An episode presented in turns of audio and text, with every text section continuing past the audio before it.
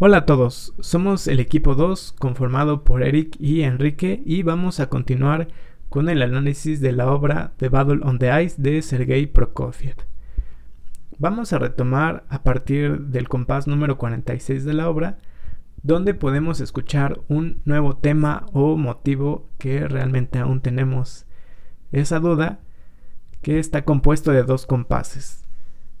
Está presentado en el pícolo, la flauta, el oboe, el corno y los violines.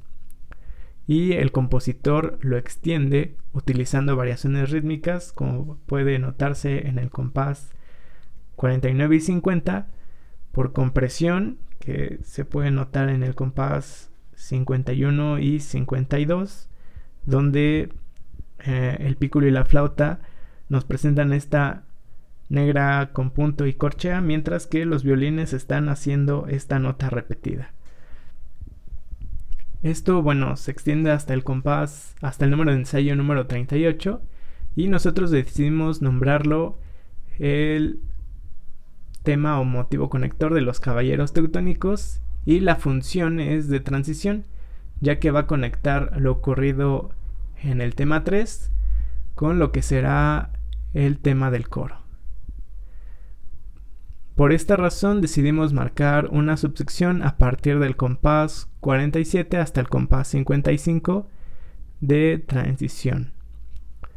De forma yuxtapuesta al tema de los caballeros teutónicos en los cornos y en el trombón, escuchamos una reminiscencia del tema 2, pero esta vez por aumentación de valores. Vamos a escucharlo.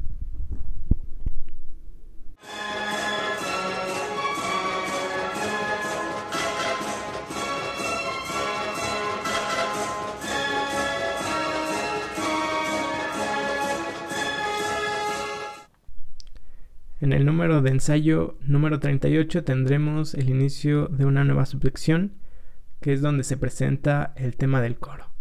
Este tema dura cuatro compases y nos presentará una melodía descendente con las notas sol, fa, mi y re, y lo extenderá el compositor por ocho compases más, donde las voces intercambiarán los motivos que encontramos en este tema, por ejemplo, estas tres negras con dos corcheas y las cuatro corcheas ligadas que básicamente todas las notas, todas las voces, perdón, lo presentarán.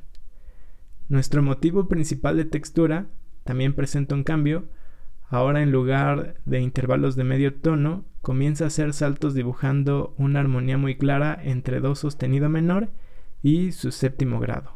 Vamos a escuchar.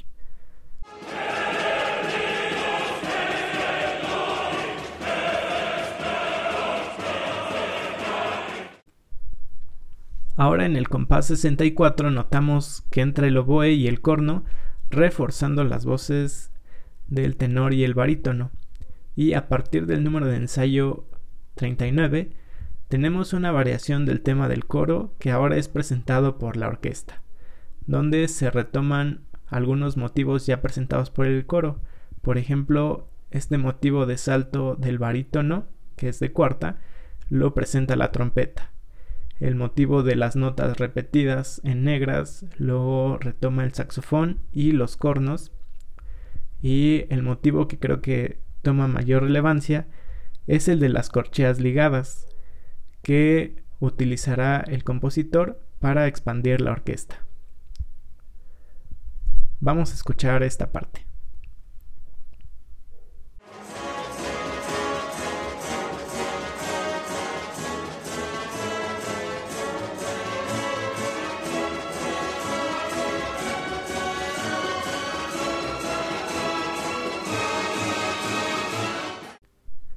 Ahora nuestro compañero Eric continuará con el análisis de esta obra.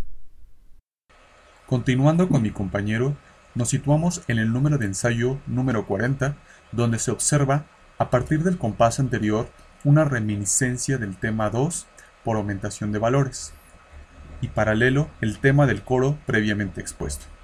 Esto efectuándose en la trompeta, trombón, tuba y cornos, acompañado del ostinato de marcha y ampliando con algunos elementos en la percusión. Cabe destacar el uso de octavas y cuartas en la orquestación además del intervalo de segunda menor, re sostenido mi en los bajos.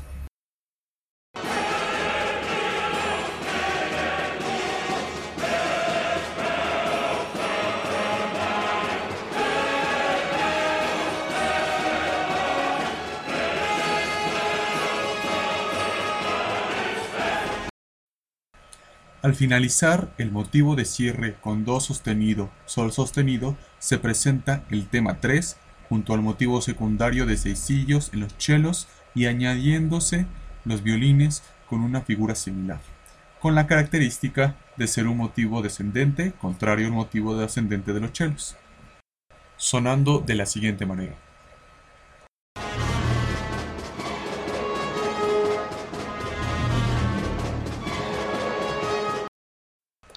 A partir del compás 88 en adelante, luce el tema yuxtapuesto a manera de remembranza del número de ensayo 36, donde destaca el diálogo de las secciones de violines, flautas, oboe y trompeta, mientras en el corno trombón, tuba y en dos compases de la trompeta 1 efectúan el motivo 2 del tema 2.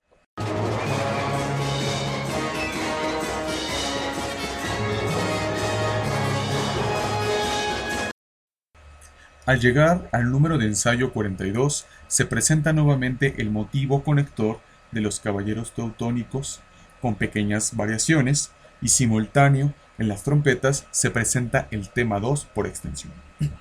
Cabe añadir que el contracanto en oboe y corno inglés es una reducción de la estructura armónica de la melodía manifestada en piccolo y flauta.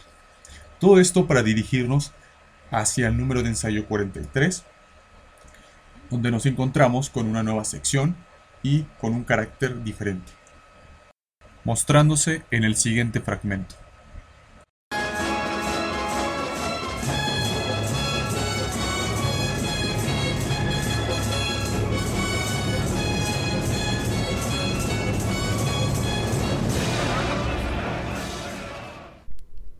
Bueno compañeros, por nuestra parte eso sería todo. Espero no hayan quedado dudas. Y bueno, cuídense. Un abrazo a todos. Hasta la próxima.